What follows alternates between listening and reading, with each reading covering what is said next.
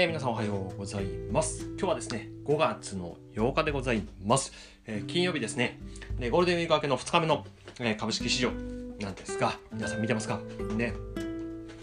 今日のノート記事なんですけども、こんな感じで投稿をしております。え上昇が止まらないマザーズ指数、一体どこまで上がるんだ？という記事になって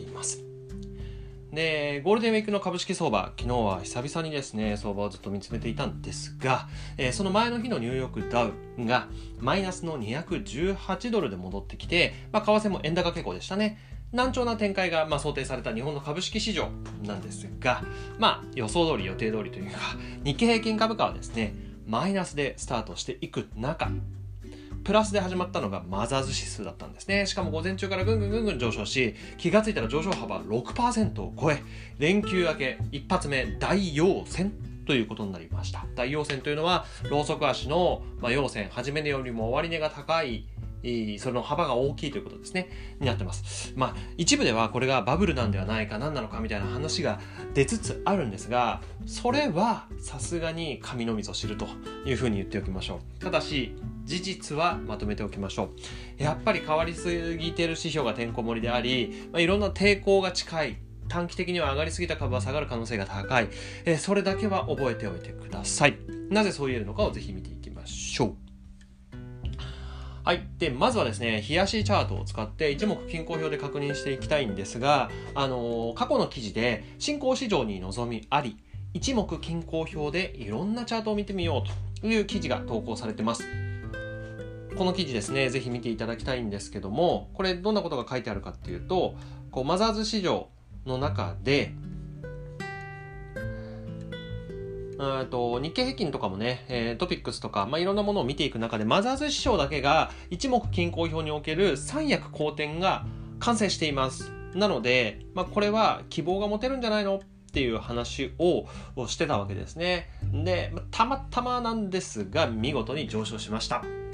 はい。で、現状のチャートを見てみると、こんな感じです。えー、昨日のマザーズの指数がですね、これ大陽線をつけているわけなんですけども、まだまだ上がるのか、それとももう下がるのか、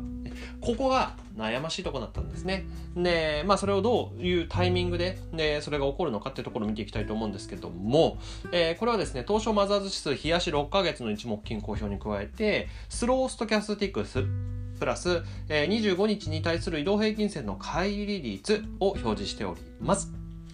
はい。で、まず一目均衡表の方を見ていただきたいんですが、株価、雲を超えた後ですね、一旦下落して、この雲の上限ぐらいのところ、ここですね、この辺で、まあ、抵抗を、まあ、支えてもらって株価がぐっと上がってますので、まあ、この雲の役割としての信頼感っていうのは上がってると思うんですね。で、上昇トレンドに入ってきたっていうのは、これ間違いないということなんです。ただしですね、この後ろ側のこの線ですね、黄色い線。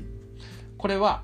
地高スパンといって、まあ、この終値を単純に26日過去に表示したものなんですがそれが今雲のところまで届くか届かないかっていうところまで来ているわけですね。えー、まあ好転ともまたちょっと違うんですがこういったものも一つ抵抗の役割を示すものではありますのでそこはえー、注意をしてみてください。もうここに抵抗があるんだっていうところです。加えまして、スローストキャスティクスが96%、これ80%超えると変わりすぎ水準ですので、まあ、変わりすぎ水準ではあるということですね。ただまトレンドが続いていく強い時にはずっとこういう形で動くので、あのー、これがぐっと割り込んできたらちょっと危ないよっていうことだと思っておいてください。加えて、移動平均線乖離率ですね。これ19.95%、約20%も25日線から乖離をしているんです。まあ、日経平均株価とかだと、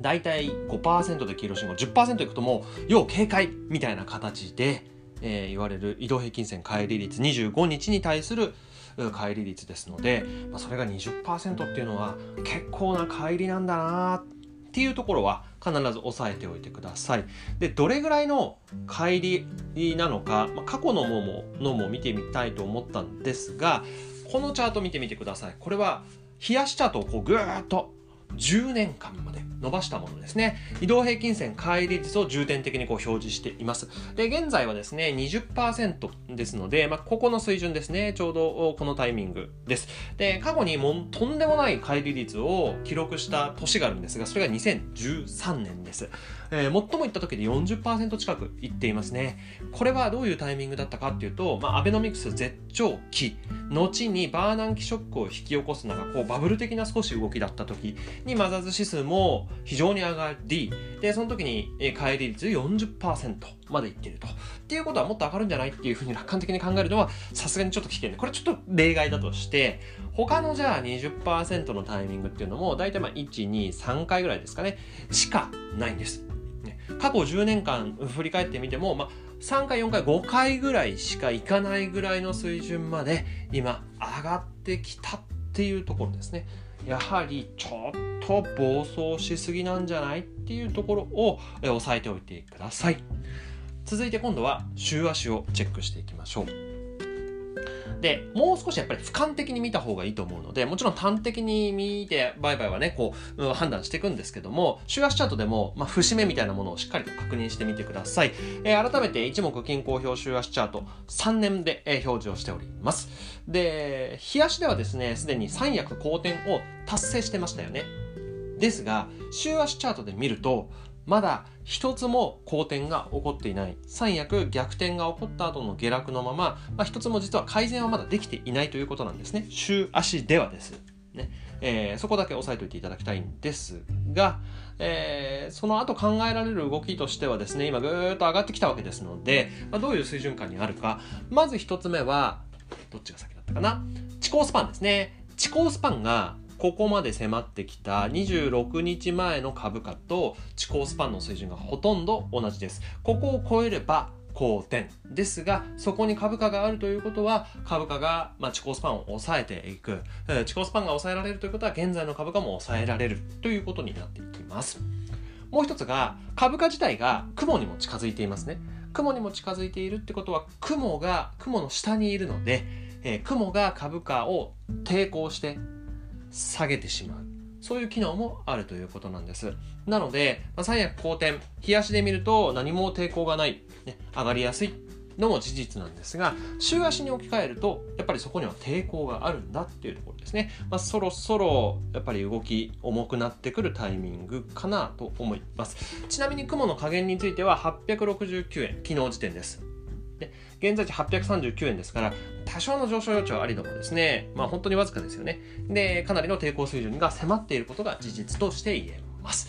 3つ目、えー、いつじゃあ相場変動が高まるのか変化日をチェックしていきましょうと。最後に一目均衡表の先行スパンのメリットを使用して未来の変化日、ね、雲のねじれですね。これがいつ来るのかを確認しておきましょう。まず日足です、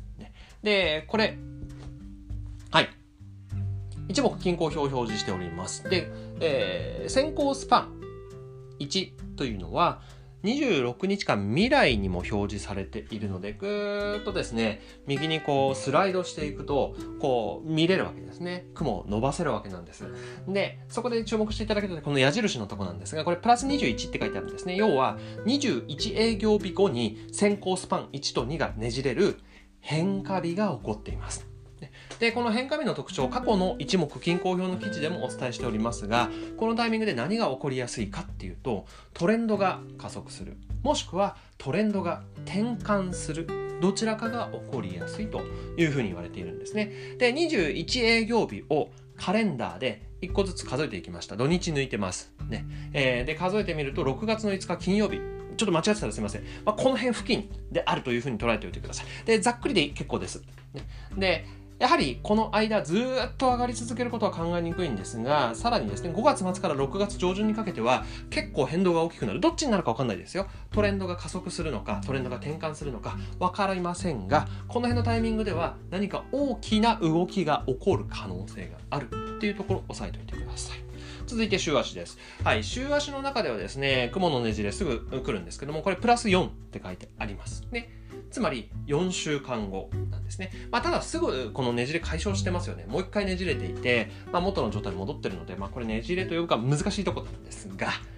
仮にですね、4週間後の変化日って実はさっき見た6月5日らへんの週とほぼほぼ同じタイミングなんですよね。日足週足で変化日が全く同じタイミングで来るっていうところは、まあ、やっぱりちょっと変動にはその辺で注意が必要なんではないかなっていうふうに感じます。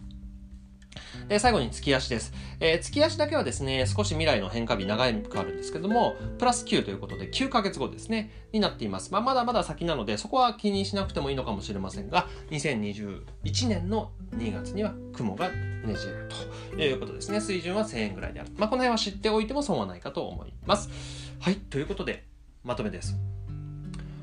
上がり続けるマザーズ指数一体どこまで上がるのかということについて今日はですね一目均衡表で考えていきました。でまとめとしては以下になります、えテクニカルで見た時短期的には明らかに買われすぎ水準であることは確かです。で週足チャートで見ると節目はもう目の前であることも確かです。で変化日が5月末から6月上旬にあります。変動にはしっかりと注意をしてくださいと。いうことになります。あの株が上がること自体はね、非常に喜ばしいことです。私の思ってる株たちも調子よく上がってくれたので、非常にいいんですが、